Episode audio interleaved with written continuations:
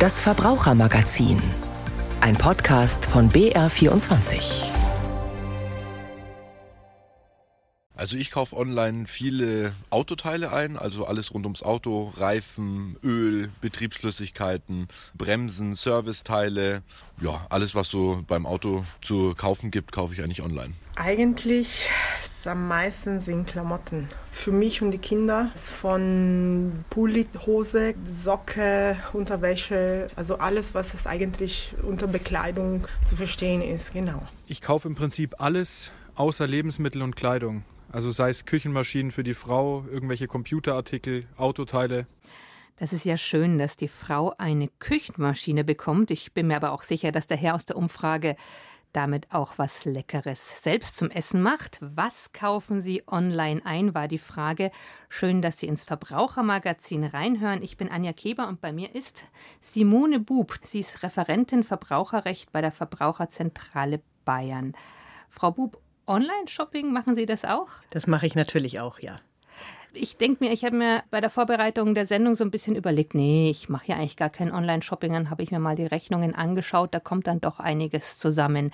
So Drogerieartikel, wenn es mir zu schwer ist, das Waschmittel nach Hause zu schleppen etc. Was kaufen Sie denn online? Also Lebensmittel tatsächlich lasse ich mir manchmal liefern, gerade Wasserkästen oder irgendwelche schweren Sachen oder auch mal Kleidungsstücke. Und wir haben einen Hund, da wird dann das Futter, das muss man dann auch nicht tragen, wird dann nach Hause geliefert, solche Sachen. Kiloweise Hundefutter. Genau.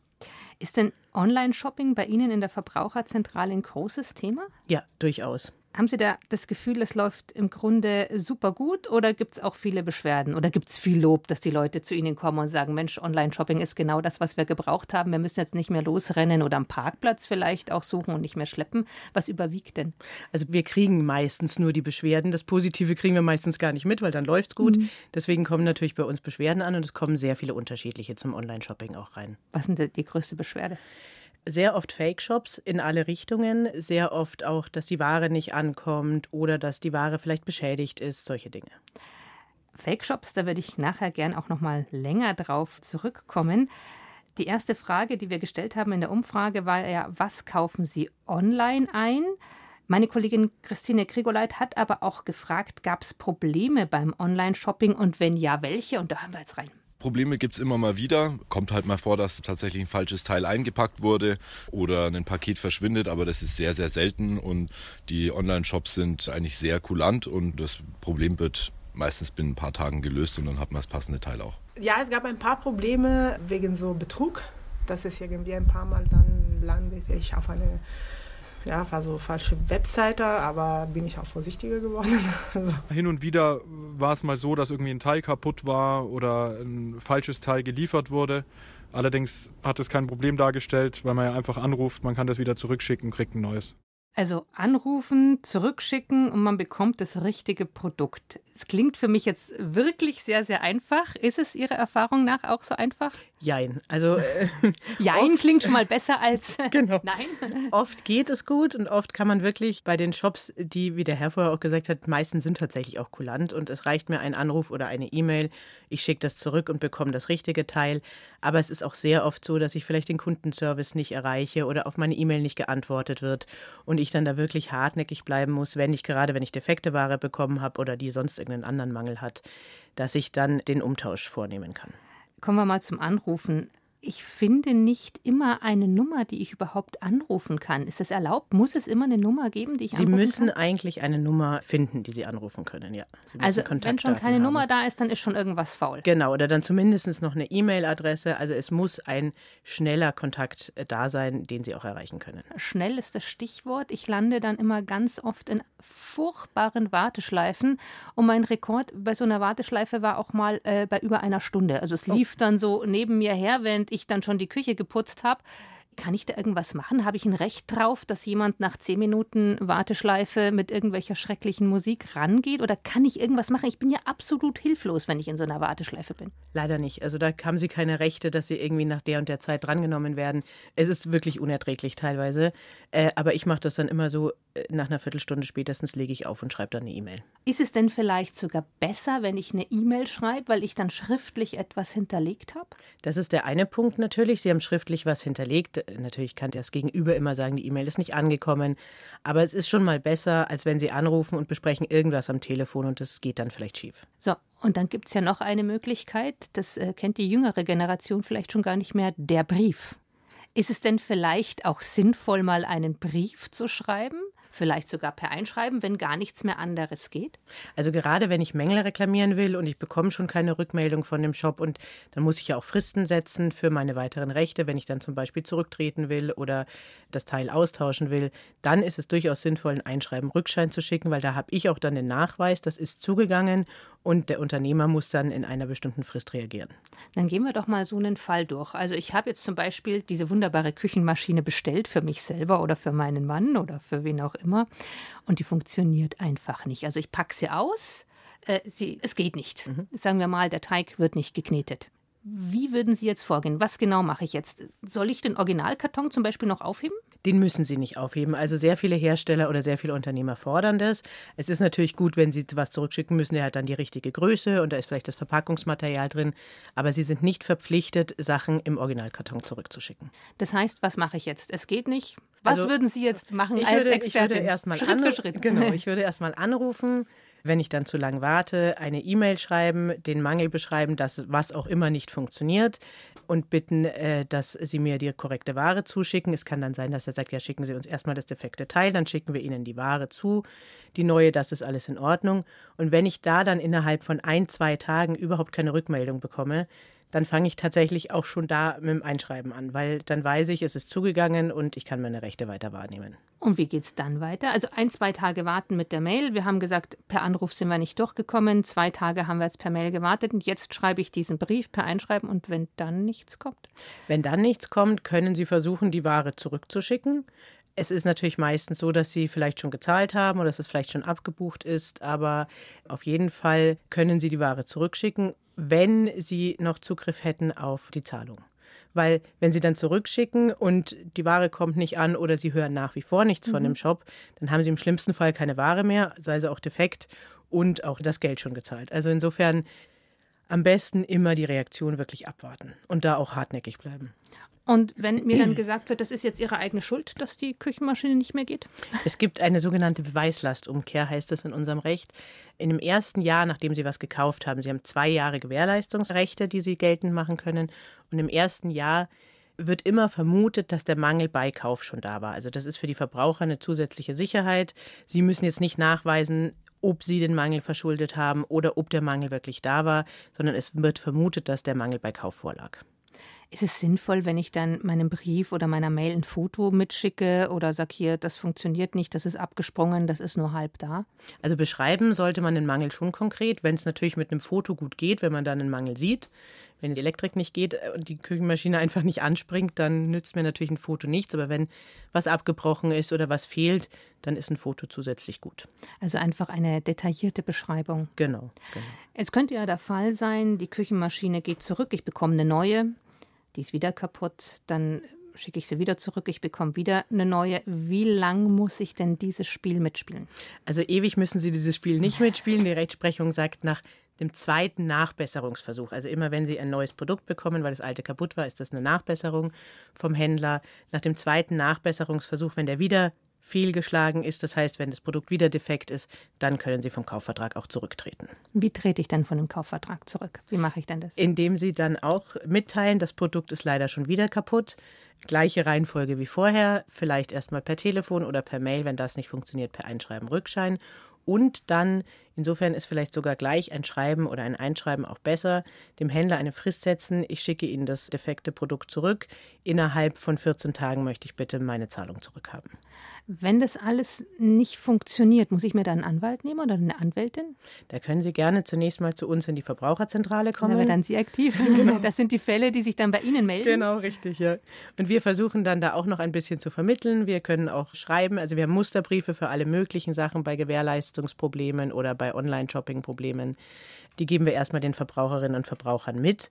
Wenn das nichts mehr funktioniert, können wir auch eine sogenannte Rechtsvertretung machen. Das heißt, wir im Namen der Verbraucherzentrale schreiben das Unternehmen an. Das geht sehr oft gut, aber in den hartnäckigsten Fällen kommen wir da auch nicht weiter und dann bleibt irgendwann leider nur noch der Gang zum Anwalt. Wie ist es denn, so eine Küchenmaschine, die kann ich noch zur Post schleppen? Also viele Menschen wohnen halt auch nicht wirklich in der Nähe zu einer Post. Da ist es dann ein bisschen ärgerlich, wenn man was zurückbringen kann. Aber es gibt ja auch größere Gerätschaften. Sagen wir mal ein Trampolin. Wie ist es denn, wenn jetzt so ein Trampolin geliefert wird? Prima, es ist kaputt. Ich muss es dann zur Post bringen? Kann ich erwarten, dass es abgeholt wird? Kann ich es wieder abholen lassen? Oder wie mache ich es denn bei so großen, schweren Sachen? Sie können erwarten, dass es abgeholt wird. Also gerade bei Mängeln sind die Unternehmer verpflichtet, dass sie die Waren bei ihnen abholen, vor allem wenn sie jetzt, wenn sie jetzt nicht einfach sie zur Post bringen können, weil es eben groß ist, weil es schwer ist, weil es sehr umfangreiche Teile hat, dann wird die Ware auch bei ihnen abgeholt. Ist dann auch immer ein bisschen blöd, man muss dann zu Hause sein, wenn genau. es abgeholt wird. Also so ganz einfach, ich ja. merke schon, so ganz einfach ist ja. Online-Shopping auch nicht. Ganz interessant war ja, was die Dame in der Umfrage vorhin gesagt hat. Und sie sagte, sie wäre da Betrügern aufgesessen mit falschen Websites. Also ich denke mal, es ging hier um Fake-Shops. Es sind also Shops, die es gar nicht gibt. Die wollen mein Geld und wollen mir überhaupt gar nichts liefern. Wie erkenne ich denn solche Fake-Shops? Das ist auch schwieriger geworden. Also vor ein paar Jahren war es wirklich so, dass man die relativ einfach erkannt hat, weil sie kein Impressum hatten zum Beispiel oder sehr viele Rechtschreibfehler bei den Produkten oder ein Smartphone, das eigentlich 1200 Euro kostet, für 300 Euro angepriesen mhm. haben. Also da waren dann die Alarmglocken schon an. Aber auch die Fake-Shops denken leider weiter und werden besser. Die klauen sehr oft ein Impressum von einer Seite, die besteht. Dann steht zum Beispiel im Impressum, wenn ich da nachschaue, steht irgendeine Münchner Adresse drin. Und dann denke ich mir, ja gut, das klingt schon mal schön.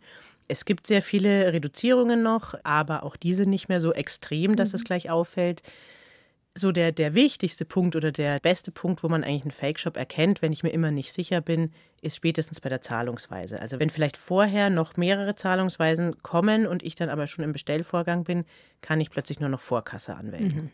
Mhm. Dann ist das Geld weg. Genau. Also das ist ein Punkt, woran man einen Fake-Shop erkennen kann, die ja wirklich sehr, sehr gut geworden sind, auch vom Auftritt, vom Design her. Gibt es noch irgendeinen Punkt? Also bei sehr vielen fehlt nach wie vor das Impressum tatsächlich. Oder man müsste sich dann wirklich die Rücksendebedingungen anschauen. Es gibt auch solche Shops, die dann im Impressum eine Münchner Adresse haben und da steht dann groß drunter, das ist aber keine Rücksendeadresse.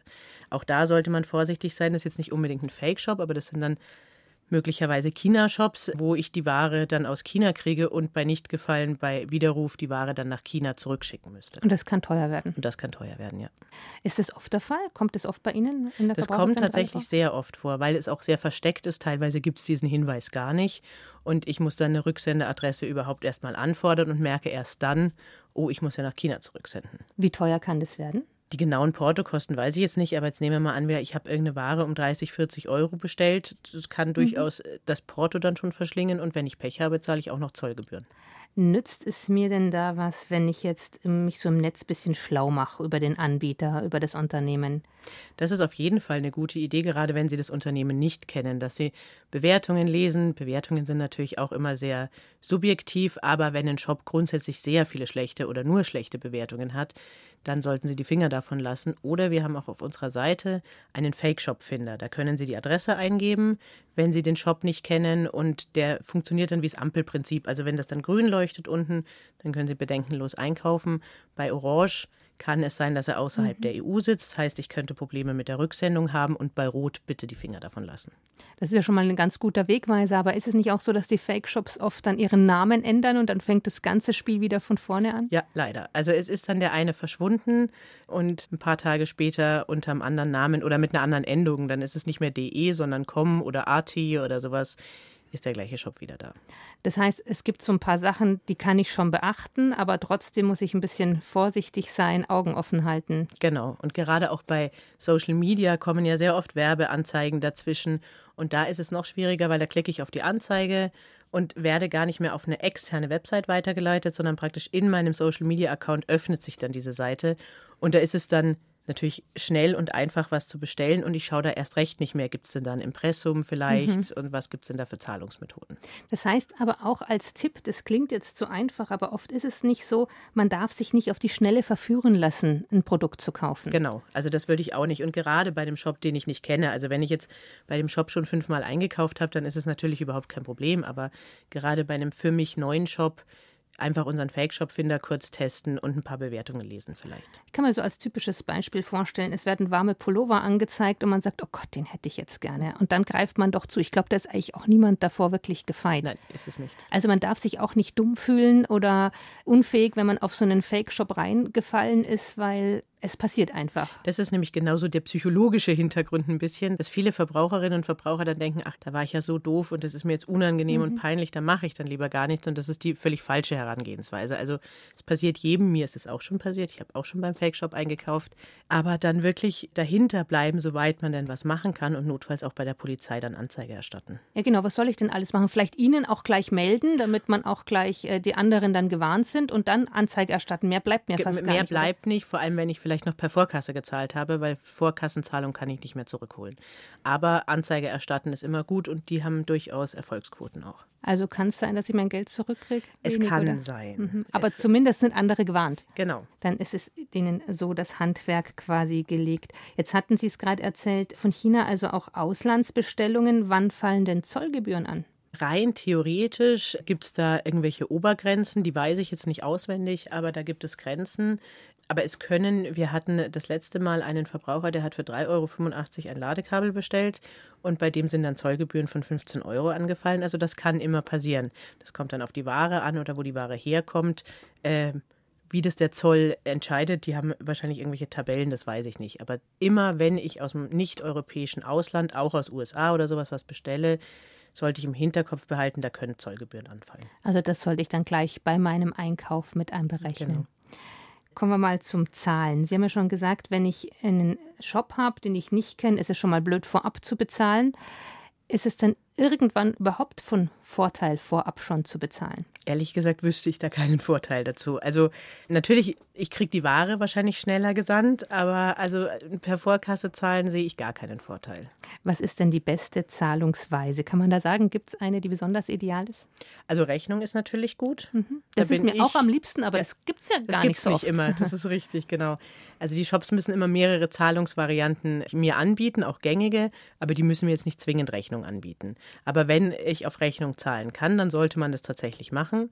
Ansonsten finde ich recht sicher eine Kreditkartenzahlung, aber nur dann, wenn ich diese Zwei-Faktor-Authentifizierung mhm. habe. Also wenn ich nicht einfach meine Daten eingebe und damit ist es gezahlt, sondern wenn ich über meine Bank-App diese Zahlung noch freigeben muss, weil dann bin ich auch mehr vor Missbrauch geschützt. Das ist die Kreditkarte. Es gibt noch andere Zahlungsmittel. Welche und was ist Vor- und Nachteil? Es gibt noch die Zahlungsdienstleister, zum Beispiel PayPal oder Klarna. Da muss ich mir dann immer überlegen, jetzt nehmen wir mal Klarna, da kann ich, ich glaube, auch auf Rechnung zahlen und ich kann dort auch in Raten zahlen. Und beim Ratenkauf besteht die Gefahr, dass ich erstens mal irgendwann meine Raten den Überblick verliere und eine Ratenzahlung ist ein Kreditkauf. Es kann sein, dass sich das auf meinen Schufa-Eintrag auch auswirkt. Mhm. Das heißt aber auch, ich kaufe mir zum Beispiel Turnschuh, Ratenkauf, irgendwann sind die Turnschuhe kaputt und ich zahle immer noch ab. Genau, das ist der nächste Punkt. Für die Psyche auch blöd. Ja, ja. Das war das eine, in PayPal? PayPal hat Käuferschutz, den kann ich dazu buchen bei Einkäufen. Der funktioniert teilweise, aber die haben zum Beispiel ganz andere Prüfungskriterien. Wenn bei mir jetzt die Ware nicht angekommen ist und ich melde das PayPal, dann fragen die beim Unternehmer nach, hast du es verschickt? Und wenn der Unternehmer die Versandbestätigung vorlegt, dann reicht das PayPal aus. Nach unserem Recht ist es aber so, die müssen nachweisen, dass es mir zugestellt wurde, nicht nur, dass es versandt wurde. Also da wackelt der Käuferschutz mhm. schon ein bisschen.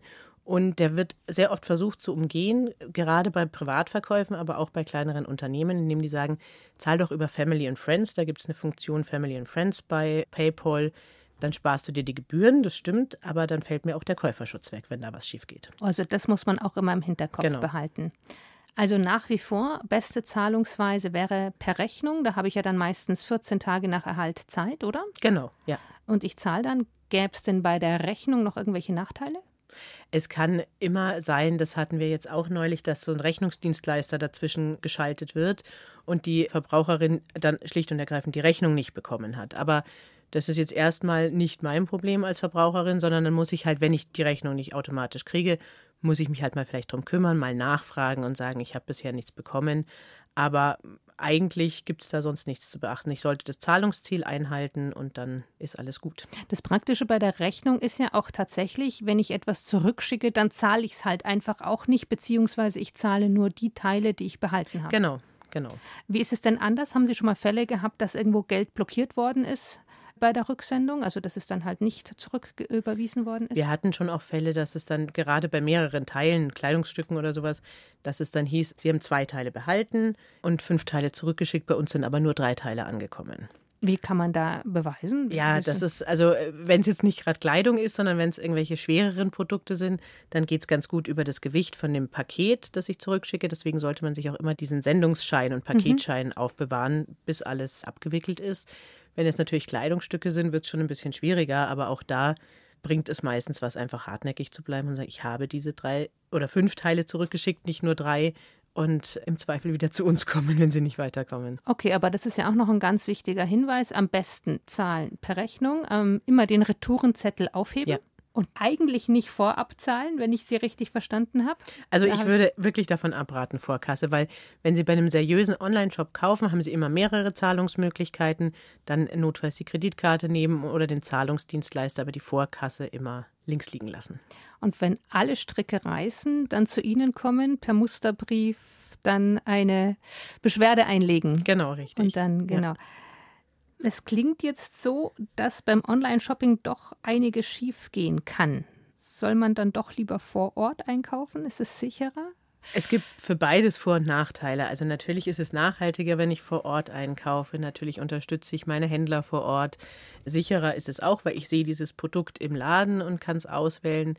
Aber viele Leute haben auch einfach gar nicht mehr die Zeit oder arbeiten zu lange und müssen es dann auf Online verschieben oder die Produkte gibt es im Laden vielleicht nicht. Also es hat beides seine Vor- und Nachteile. Grundsätzlich ist es natürlich immer gut, ich kaufe vor Ort bei meinen Händlern an. Ich bedanke mich bei Ihnen. Bei mir war Frau Simone Bub. Sie ist Referentin Verbraucherrecht bei der Verbraucherzentrale Bayern.